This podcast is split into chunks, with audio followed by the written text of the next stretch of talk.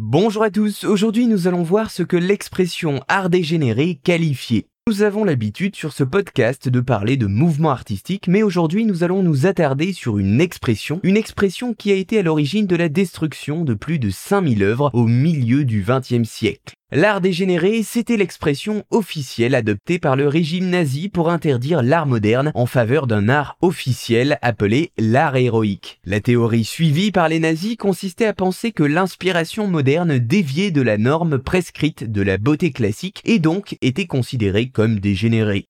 Assez paradoxalement, les nazis ont emprunté le terme de dégénéré à un penseur juif du nom de Max Nordau, alors même que ces derniers mettaient un point d'honneur à ne pas reprendre de concepts émanant d'intellectuels juifs. D'abord appliqué aux arts plastiques, le terme d'art dégénéré sera ensuite appliqué à la musique et également à la littérature et au cinéma. En 1937, les nazis vont organiser une grande exposition d'art dégénéré, exposition présidée par un jury d'historiens et d'artistes, tous ralliés à leur cause. 730 œuvres d'une centaine d'artistes sont présentées. Au cœur de l'exposition, ce sont presque tous les grands artistes du XXe siècle, allemands tels qu'Emile Nolte, ou encore étrangers tels que Kokoschka, Picasso ou Chagall, qui y figurent. Les visiteurs étaient alors invités à faire la comparaison entre les œuvres d'avant-garde de ces artistes et des dessins de malades mentaux, cela afin de mettre en avant les connexions entre les deux modèles et de prouver que cet art moderne était bien dégénéré comme il le prétendait. L'enjeu, vous vous en doutez, était donc de faire passer des artistes persécutés et bâillonnés pour des terroristes. De juin à novembre 1937, l'exposition réunira pas moins de 2 millions de visiteurs,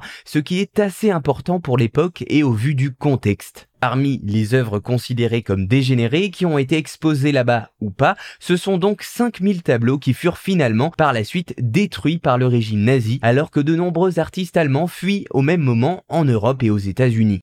En 2013, le magazine allemand Focus révèle que plus de 1400 tableaux de peintres tels que Courbet, Renoir ou encore Matisse ont été retrouvés en 2012 à Munich au domicile de Cornelius Gurlitt, fils de Hildebrand Gurlitt, qui était l'un des conseillers artistiques d'Hitler. Des tableaux à l'époque qui étaient considérés comme dégénérés mais que ce dernier avait gardé chez lui. Voilà, vous savez maintenant ce que qualifiait l'expression art dégénéré en 1937, tout simplement l'art moderne, l'art d'avant-garde de ce siècle.